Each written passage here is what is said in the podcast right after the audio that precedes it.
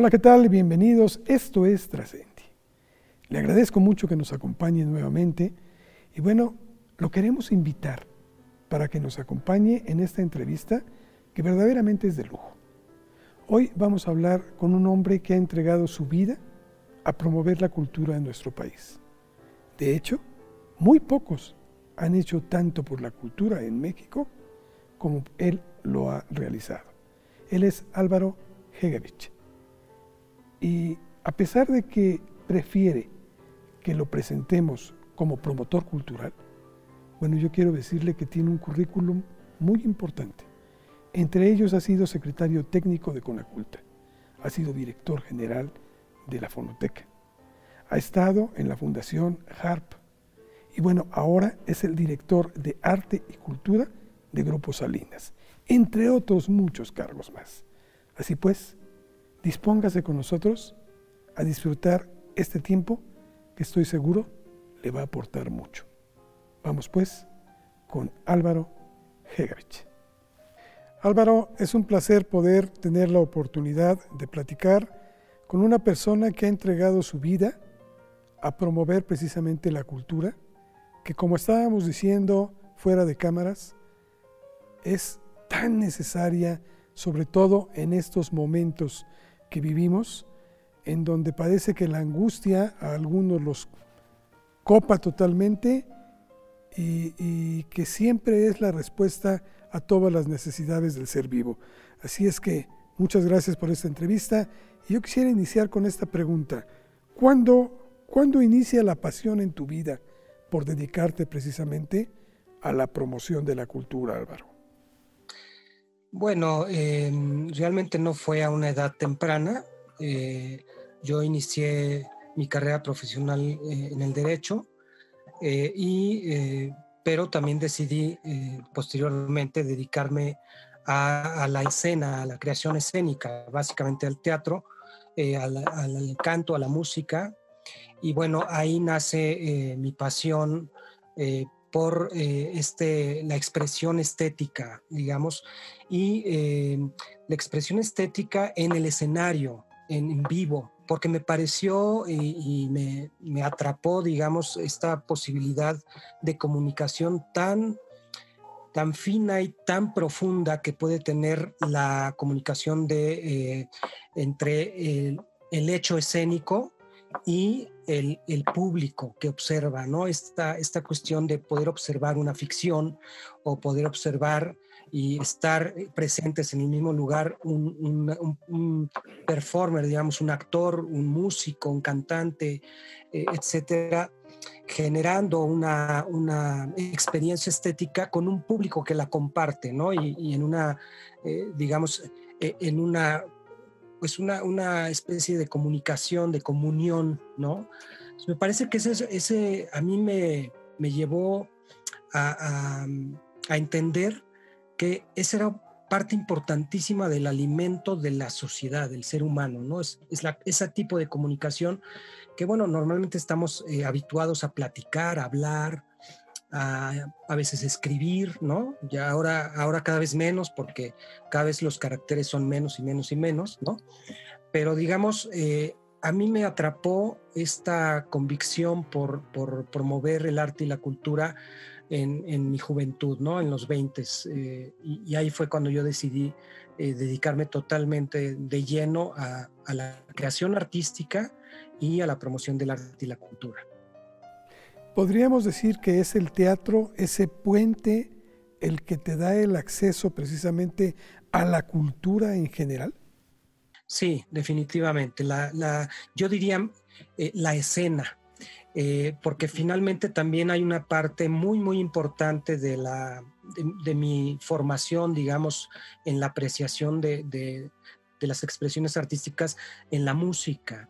Eh, la música tiene una, una, un papel muy importante, pero es eh, hasta que yo lo veo en escena, desde un concierto de un cantante popular ah, o un concierto sinfónico, hasta después tener la experiencia ya como, como creador escénico, primero como actor y efectivamente ahí Eh, eh, yo tuve la fortuna de iniciar mis pininos en la escena, en, en, la actuación, pero también como cantante en la zarzuela.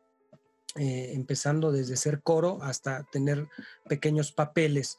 Entonces, Sí, finalmente es, a, partir de la escena, del escenario, donde, donde me atrapa totalmente esta bellísima profesión de la promoción del arte y la cultura. Sin embargo, por ahí leí alguna declaración que habías hecho en el sentido de que la música también forma una parte muy importante de tu vida y que incluso en tu casa, en la niñez, eh, te, formó de alguna forma también como a lo mejor los primeros pasos en este caminar hacia la cultura. Sí, definitivamente. La, música es, la llave de entrada a este fascinante mundo de la creación escénica. Eh, en mi casa eh, yo tuve la oportunidad, eh, bueno, yo tengo una familia de, de abogados, muchos abogados, mi padre es abogado, pero bueno, tenía una relación muy importante con las disqueras en los 60, 70, eh, incluso 80, 90.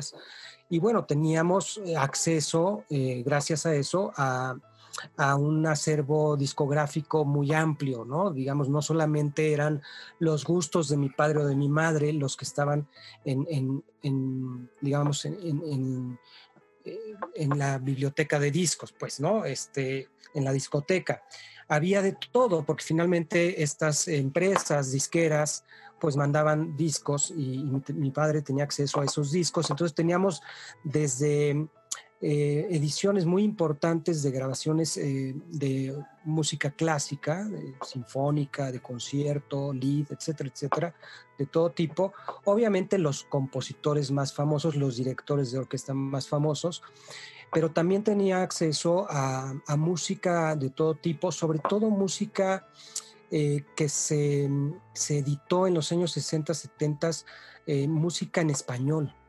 Eh, había una disquera muy, muy importante que era Hispavox en los 60, bueno, desde antes, que editaron y, y generaron discos de cantantes en español y fueron, digamos, los pioneros de, de, bueno, junto a CBS, etcétera, pero, pero una disquera muy importante. Y yo tuve acceso a cantantes como Alberto Cortés, este, Mercedes Sosa, este, o Rafael, bueno, todo, Julio Iglesias, todos los famosos de ese entonces. Entonces había una, una, un, pues un, acercamiento a una experiencia musical de un rango muy amplio, ¿no? Entonces eso, definitivamente eso a mí me, me fascinaba desde niño pero finalmente cuando tuve la experiencia de estar en un escenario o eh, de vivir eh, conciertos, eh, tanto de orquesta sinfónica, en la sala Nezahualcóyotl, como conciertos de cantantes de pop, ¿no? De balada, bueno, de Alberto Cortés, de Rafael, de José José, o sea, haber ido a, haber podido ir de, a muy temprana edad a conciertos los que se daban en el patio no sé si recuerden, este, era un centro de, espectáculos, ¿no? No existía eh, como tal ahora como no es el, Auditorio Nacional, pero había conciertos tanto en el Teatro de la Ciudad como en el patio, ¿no? Ahí el lugar eh, de José José o de Rafael, etcétera, Alberto Cortés. Ahí, ahí conocí, tuve acceso a estas experiencias de, un cantante, por ejemplo, ¿no? Entonces, bueno, sí, a, partir de ahí me, me surgió esta fascinación por la, por la escena, ¿no? Por, por esta comunicación en vivo de, esta parte de, la, de, generar un concierto o una obra de teatro, ¿no?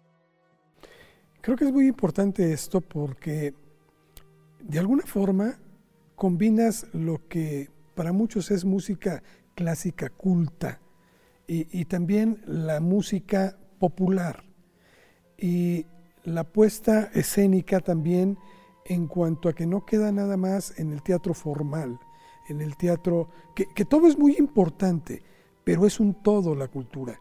Y no sé si esto es lo que te da a ti una visión mucho más amplia que, te permite precisamente llevar tu trabajo, externarlo hacia el pueblo en general, que yo creo que es lo importante en la cultura, llevarlo precisamente al pueblo. Claro, sí, bueno. Bueno, yo creo que, he vivido, he sido eh, afortunado en, vivir eh, y tener acceso a diferentes expresiones artísticas que no, no necesariamente están circunscritas a, un tipo de, música. O, y, bueno, en mi caso tengo preferencias por, por una diversidad enorme, o sea, un, rango amplio, digamos, ¿no? Sí, efectivamente, y yo creo que una parte importante es, eh, es la conjuga, cómo se conjugan eh, las artes, eh, la música con las artes escénicas, y eso hace que, que en, mi, en mi formación tenga esta, digamos, esta capacidad interdisciplinaria, ¿no? Y de diferentes eh, eh, tipos de experiencias estéticas que tienen un valor, eh, tanto la música clásica de, concierto o, esta, digamos, esta, estas expresiones artísticas mucho más complejas, ¿no? Incluso la música contemporánea, que es más compleja y que tiene toda una lectura que se requiere una formación para poder apreciarla. Tanto eso como, pues, digamos, la balada romántica, este, la música grupera, eh, el, rock and roll, etcétera, etcétera, ¿no? todo tipo de música. Sí, definitivamente eso abre un poco el espectro. Y, otra fortuna es eh, poder, eh, cuando yo inicié mi carrera profesional como creador escénico, como director de teatro, actor, iluminador, Mm, junto con, mi mujer, que fundamos una compañía de teatro, nuestra, nuestra intención fue em, llevar el teatro donde la gente no tenía acceso al teatro y eh, generar esta experiencia en los lugares en los que no, no, no, estaba, digamos, ya contemplado que, el público llegara, ¿no? por decir, pues, era muy, muy, muy interesante poder estar en un teatro como el Teatro El Galeón o el Julio Castillo, etcétera, pero, pero nosotros intentamos más bien eh, irnos a los espacios públicos, en donde la gente se encontrara de pronto con una experiencia escénica y que transformara su espacio y que entonces esa experiencia le transformara un poco, le cambiara un poco eh, la idea de, de la cultura como esta, la obra de teatro y entonces ir a un teatro donde hay un telón rojo y, los, los, asientos son rojos y, bueno, va gente muy elegante, estas cosas, ¿no? Entonces tratamos de conjugar eso. A mí me interesaba mucho desde, desde joven, me, ha interesado mucho el, el, tema social, ¿no? Y, creo que el teatro es una, por lo menos en mi caso, fue una vertiente, una forma de poder entregar una eh, experiencia en diferentes lugares que a gente que no tenía o que tenía muy poco acceso a esta experiencia escénica, ¿no? Tú optas por quitar esa rigidez que se le pone a la cultura, en donde todo pareciera que se quiere presentar muy solemne, muy sobrio, etcétera, o a lo mejor muy fastuoso también en otros casos, pero que en muchas ocasiones eso también aleja al público, al grueso del pueblo. Tú optas por hacerlo de forma diferente, ¿es correcto? Sí, definitivamente hay una intención ahí en, la producción, la creación artística que, he hecho. Eh, una intención de, abrir puerta, ¿no? De ser una llave de acceso, más que, más que un espacio eh, inaccesible o de poco, con, que, tenga acceso a, poca, a, un público menor. Pero siempre con una característica muy eh, importante que es un rigor en la calidad eh, técnica y en la capacidad creativa. O sea, yo siempre he creído que, la, que el hacer un eh, teatro o un espectáculo escénico o musical en la esquina, en una esquina o en una plaza eh, pública, no tiene por qué ser de menor calidad que una ópera en Bellas Artes, ¿no? Claro. Tiene que, pues, tiene que tener el mismo rigor técnico, artístico, estético que una ópera en Bellas Artes o, en un gran teatro, ¿no?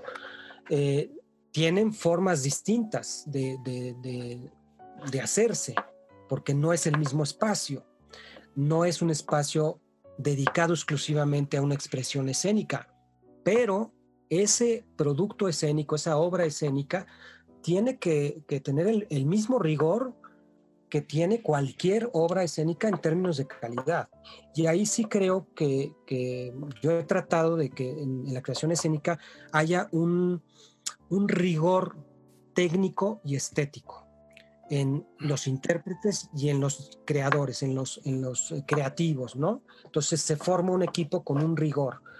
No porque esté en el teatro no importa que te equivoques o que no, o sea, no, no es un teatro light o un teatro pues malhechón porque pues no importa, no, debe haber un gran rigor. Y un punto importante que, que a mí me, me pareció necesario es que el teatro eh, tiene una magia cuando uno entra a esa caja negra, donde del negro aparece o se aparecen las escenas con la iluminación, con la escenografía, etc. Entonces, nosotros en, la, producción de, MX Teatro, que es la compañía que funde con María Moret, eh, esa, eh, una característica era que nosotros hacíamos los espectáculos en la calle de noche con iluminación especial en espacios emblemáticos, lo cual generaba una transformación del espacio y le daba esa magia o le da esa magia que, nos da la oscuridad, ¿no? Entonces no necesariamente era de día. Pero entonces creo que lo importante es que cualquier experiencia, cualquier creación artística debe partir de la base de un rigor técnico y estético. Eh, eh, no, no solamente un rigor conceptual, sino también en la factura tiene que tener esta, esta necesidad de excelencia, ¿no?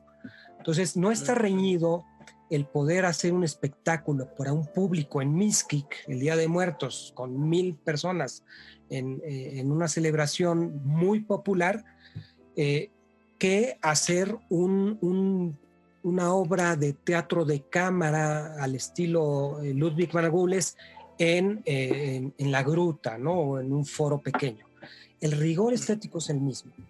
Eh, la forma y el público y el espacio son distintos, pero, pero una cosa no, no, no obsta la otra. ¿no? Sí, me queda claro que no se trata de presentar basura ni de presentar ligerezas. Se trata de ser profesional en todos los sentidos y darle la máxima expresión artística y escénica a, la gente que lo va, porque es la única forma de que aprendan que la cultura también puede ser divertida. ¿sí? Solo quitarle la rigidez, creo que es eso. Claro, claro, claro. Estos, estos cánones decimonónicos eh, de, estos formalismos, que tienen su encanto, en cierto modo, ¿no? Tienen su encanto eh, esta formalidad de vestirse de una manera para ir al teatro y que eh, sea todo un evento en términos sociales. Tiene, tiene una, razón de ser, pero, pero, pero no es lo único. Eh, y para poder acercar a un público y formarlo, hay que ir ahí. Hay que decir, no, no, no, no tienes que saber nada eh, simplemente tienes, es como cuando escuchas una canción eh, de Manzanero en el radio, pues te gusta o no te gusta, te conmueve. ¿Por qué? Porque te, te lleva a pensar en tu novia o en, en, esa relación amorosa o lo que tú quieras, ¿no? O sea, ese es el arte. El arte mueve las fibras humanas, las más profundas, ¿no? Y obviamente que también genera una reflexión, es, es, es una ventana, es un espejo, es, es una forma de de reclamo, ¿no? Frente a las realidades que, a las que uno no quiere o, no está conforme, ¿no? Porque un artista nunca está conforme con una realidad, siempre está tratando de cambiarla, de transformarla, de transformar al otro para que ese otro tenga una mayor altura en términos de humanismo, ¿no? Entonces, yo creo que ese, esa parte, digo, a, mí me tocó la fortuna de ser alumno en, en actuación, de Julio Castillo. Y Julio Castillo era un director eh, teatral muy, muy exitoso, de un talento impresionante, que, que podía hacer igualmente una obra en el frufru o telenovelas este, eh, que una obra de altísimo rigor eh, y muy compleja en un foro de 40 personas. Entonces, tuvimos, yo tuve esa fortuna de ver eso, ¿no? De ver cómo un ser tan talentoso, tan riguroso, podía generar este tipo de experiencias en públicos distintos, en el Blanquita o, en, el, o en Bellas Artes, ¿no? Entonces, creo que, creo que eso hace que, que, abras llaves. Y bueno, la gente, luego, luego hay este, eh, esta, digamos, esta idea de que el público que no conoce, pues no sabe y entonces no va a entender, ¿no? No, pues no va a entender nada. Bueno, pues si tú le pones una obra complejísima eh, que tiene un discurso que, que requiere cierta formación, pues claro que no.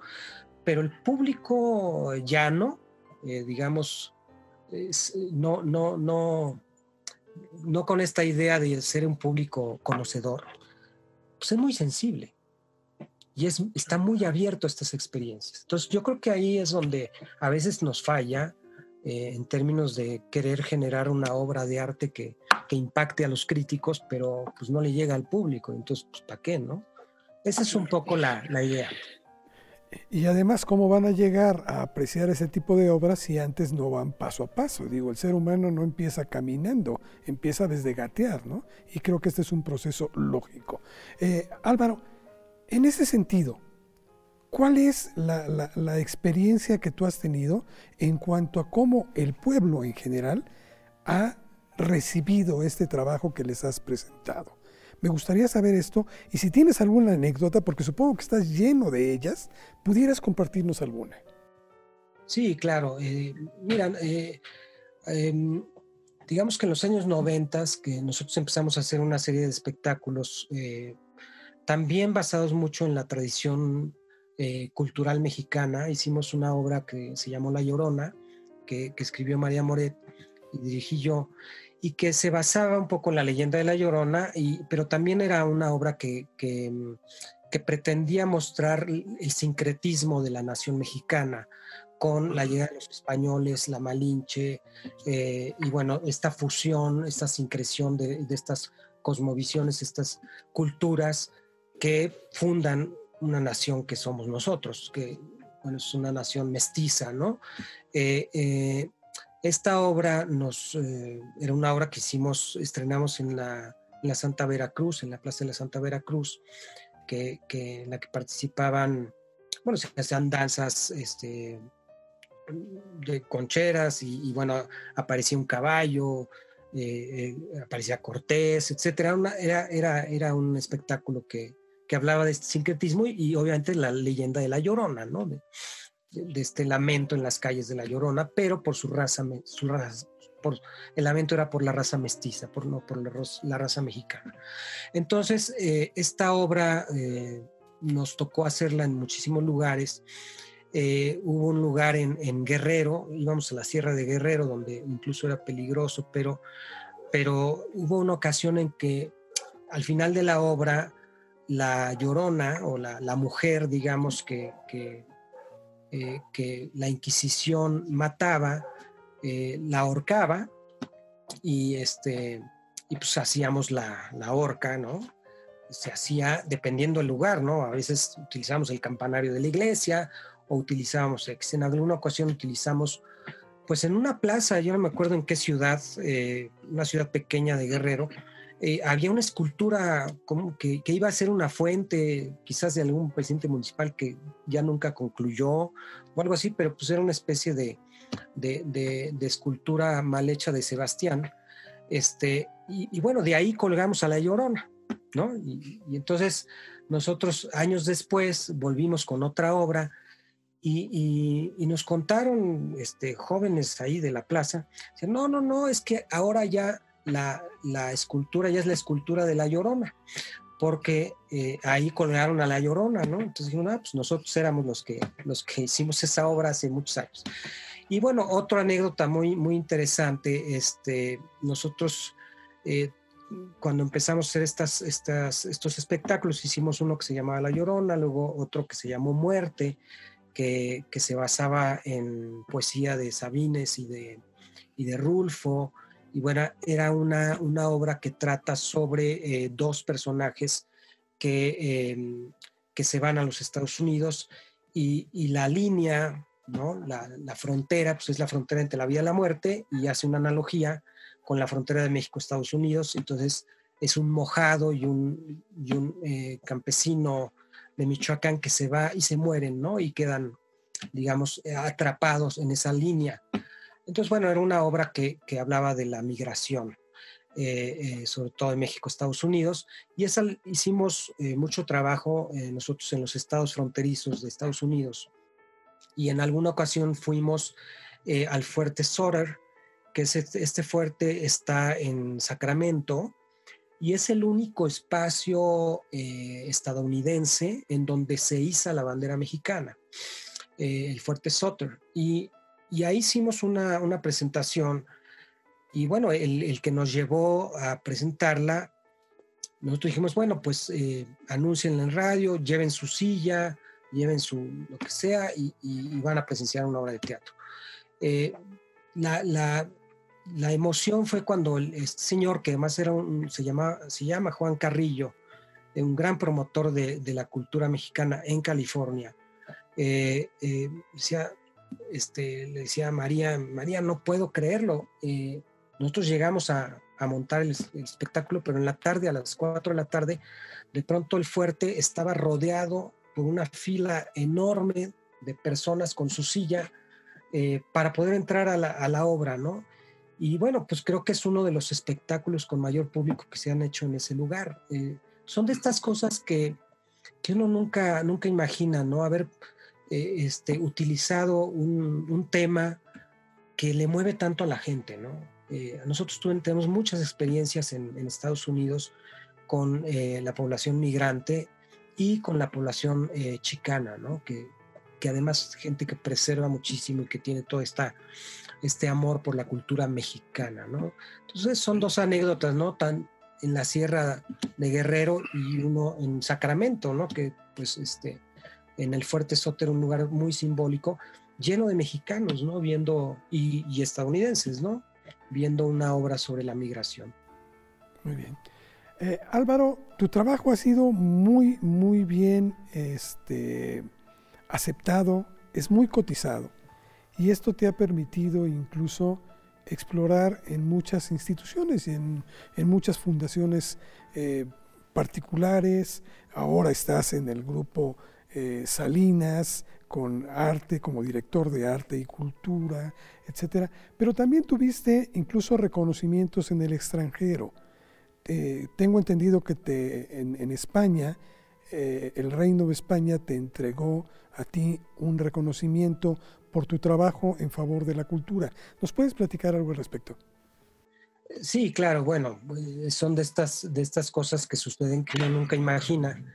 Eh, sí, efectivamente, la, la, el, rey Juan Carlos, digamos, el, reino de, de, España, de, eh, me, otorgó la encomienda de, de Isabel la Católica, eh, del reina Isabel, eh, en grado de encomienda. Digamos que esta, esta condecoración que otorga el gobierno español, la corona española, este, pues eh, me, la, me, la, ofreció, me la, me la otorgó, eh, básicamente porque yo durante muchos años he trabajado con instituciones culturales de, de, España. A mí me parece que España tiene un trabajo en política cultural eh, muy, muy importante y tuve la fortuna de, de empezar a trabajar con eh, el Centro Cultural de España y la Agencia Española de Cooperación Internacional, la ESID, eh, de Cooperación Internacional y Desarrollo, eh, a través de los centros culturales eh, de España. Uno, el, bueno, el que está en México, en la calle de Guatemala, pero básicamente empezamos a trabajar un programa de formación y de talleres de residencias artísticas en el Centro de las Artes de San Agustín en Etla, en Oaxaca. El Centro de las Artes de San Agustín es un centro de las artes que promovió Francisco Toledo y a mí me tocó coordinar la, la, operación, digamos, la, la, puesta en marcha de ese Centro de las Artes junto con otros, ¿no? Entonces ahí empezó una relación y, previamente había una relación con el, con España. Nosotros presentamos, en, muchas ocasiones nos presentamos en España. Eh, y, posteriormente hicimos, a mí me tocó hacer programas de residencias artísticas de España en México y trabajé también con la Secretaría General Iberoamericana, que la Secretaría General Iberoamericana es el organismo internacional de Iberoamérica que eh, promueve eh, esta, pues, el espacio iberoamericano, ¿no? esta relación de los países iberoamericanos. Y ahí se empezaron a crear a partir de, yo no me acuerdo si, si, si antes del 2000, pero a, partir de la década del 2000, una serie de programas IBER, les dicen programas IBER, eh, Iberescena, Ibermuseos, etcétera. Y a mí me tocó desde la coordinación de proyectos con los estados en el Centro Nacional de las Artes, con la, la ESID, eh, trabajar en programas de formación artística y posteriormente en, distintos este, cargos que tuve como funcionario, como servidor público, en la Dirección General de Vinculación Cultural, en, en, la Secretaría Técnica del CONACULTA, entonces CONACULTA, eh, impulsamos estos programas ciber. Impulsamos también esto eh, con la, bajo la presidencia de, Sergio Vela, impulsamos el primer Congreso Iberoamericano de Cultura. Y, bueno, ahí participó este, el, príncipe Felipe entonces, y y bueno, entonces se ha generado, se generó una relación importante de cooperación eh, cultural entre México y España a partir de esos proyectos. Eh, generamos proyectos IBER y ahí me tocó eh, generar el, proyecto IBER Museos, IBER Orquestas y después el programa de IBER Memoria Sonora y Audiovisual. Entonces, bueno, a partir de esta relación tan, tan fuerte que tuvimos con el Congreso Iberoamericano de Cultura, la parte de apoyo, incluso eh, el primer Congreso Iberoamericano de Cultura que se hizo fue en, del tema fue el cine. El cine como empresa creativa, como industrias creativas eh, de cine en español, eh, toda la parte de la, del espacio iberoamericano como un mercado para la factura de, cine en, el idioma español, frente a esta hegemonía de estas grandes este, corporaciones cinematográficas de Estados Unidos, ¿no? Básicamente que inundan el mercado. Entonces, hubo un trabajo importante en términos de industrias creativas, que el Ministerio de Cultura Español eh, tiene un programa muy importante de industrias creativas y de cooperación cultural. Entonces, a partir de estos proyectos, bueno, pues hicimos mucho trabajo en conjunto y bueno, pues eh, afortunadamente, eh, gracias a ese trabajo rindió algún reconocimiento y uno de ellos es este, ¿no? Que, que siempre agradeceré y, y, veré así como algo este, un poco desproporcionado contra lo que yo hice, pero bueno, así es. Y que llena mucho el ego, pero que también es un compromiso, porque te exhorta a ser mejor cada día. Claro, definitivamente, porque eh, digamos que, que, no podemos, eh, yo creo que uno con donde esté, asiste, eh, a mí me, como servidor público, a mí me ha tocado estar en el, desde, desde jefe de departamento, o sea, desde un puesto muy, digamos, menor o bajo hasta cargos altos, en el que sea, uno puede hacer lo inimaginable si uno se lo propone. Lo que creo yo es que uno, uno no puede medirse por el cargo que tiene. Uno, uno tiene que medirse o más bien visibilizar algo mucho más grande de lo que uno podría creer que hace, ¿no? Porque además cuando uno tiene las ganas de, de realmente ir muy lejos y no tener miedo de arriesgarse, siempre hay una serie de colegas participan, porque también hay que decir, nadie hace nada solo. Es muy difícil, digo, escribir poesía, pues sí, pero, pero, pero la gestión cultural, la promoción en el arte la cultura es un trabajo de equipo, siempre. Entonces, yo creo que una de las, de las premisas es que no hay que pensar, no hay que pensar, no hay que pensar en pequeño, hay que pensar en grande. Y, y, el, y el ámbito cultural te da esa posibilidad de realmente que pueda ser algo inimaginable, eh, que quizás en algún momento tú dices, no, esto es imposible hacerlo. Y sí se puede. Sí se puede, porque la cultura te genera un, lazo y una... La gente que trabaja en cultura tiene una convicción, tiene una vocación.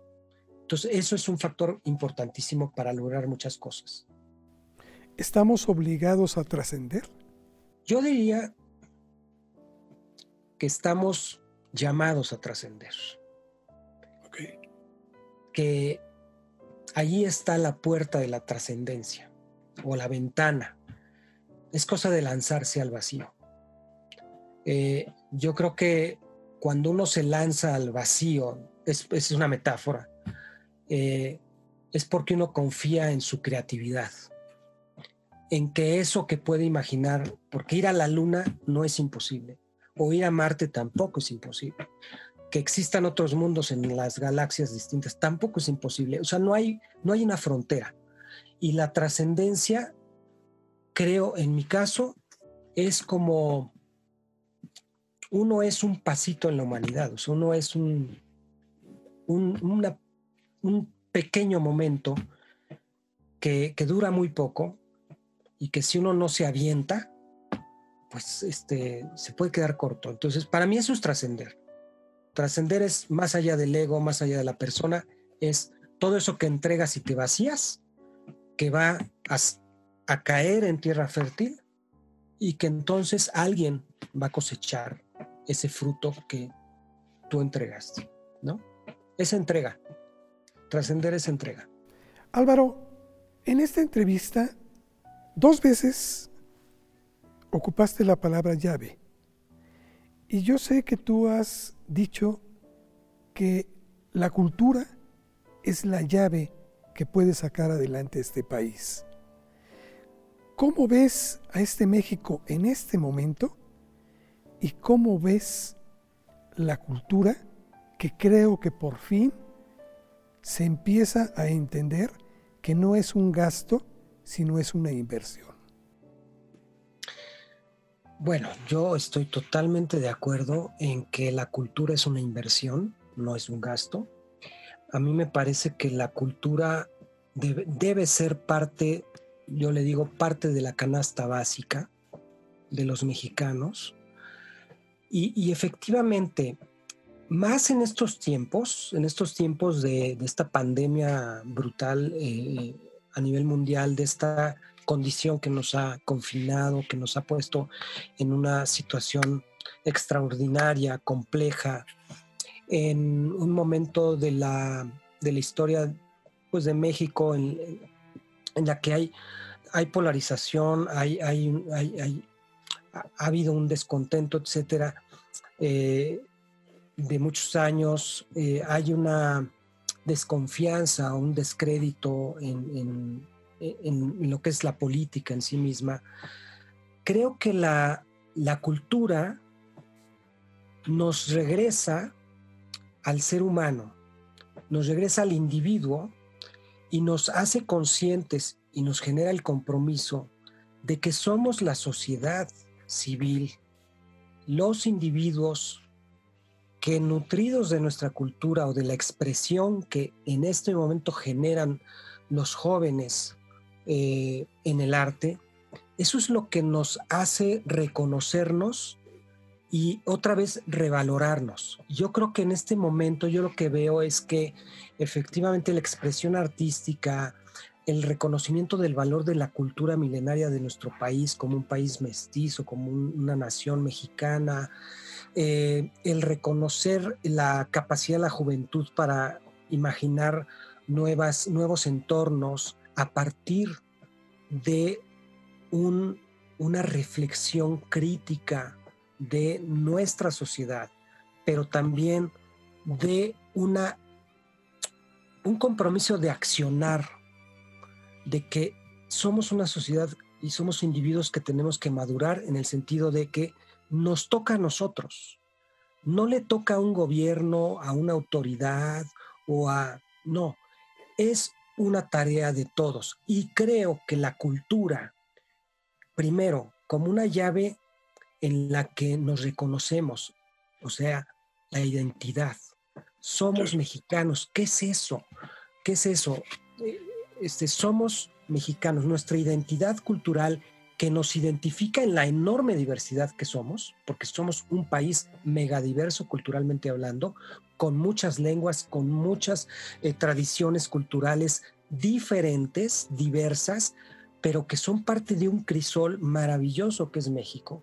Entonces yo creo que esa definitivamente es el, es el, es el caldo de cultivo para que esta nación resurja, surja y se y se y, dé un de un manutazo en el mundo, pues, ¿no? Yo creo que, eh, pues sí, o sea, finalmente la cultura es, es eh, la parte más profunda del, del, humanismo, del ser humano. Entonces, para mí es, eso sería. Y, es, y yo creo que estamos en un momento en el que el hecho de, de, tener tan cerca la muerte, eh, de tener tan cerca esta emergencia, pues nos tiene que llevar a esa reflexión, a esa sensibilidad, pero no nos quedemos en, en el pasmo. Ya pasó casi un año. Tenemos que actuar y actuar desde la, desde la fibra emocional y desde la creatividad, el arte y la cultura de lo que somos. Eso es algo que, que son herramientas muy, muy fuertes para poder salir adelante, yo creo. Pues creo que tus palabras engloban precisamente todo lo que en estos momentos México debe de impulsar para salir adelante y la cultura, como bien lo has dicho, creo que es la llave. A nombre de todos mis compañeros en Trascendi, quienes hacen posible precisamente esto, no sabes cómo te agradecemos estos conceptos que has vertido y de veras esperemos que no sea la última charla que hemos sostenido contigo. Muchísimas gracias, Carlos, y les agradezco a todo el equipo y por invitarme también. Y yo estoy a sus órdenes. Muchas gracias por todo. Gracias, Álvaro. Y sigue con los éxitos que a todo mundo, a todo México, nos hacen falta porque nos llegan a conocernos precisamente más. Muchas gracias. Gracias a ti. Esto fue Trascendi. Gracias por acompañarnos.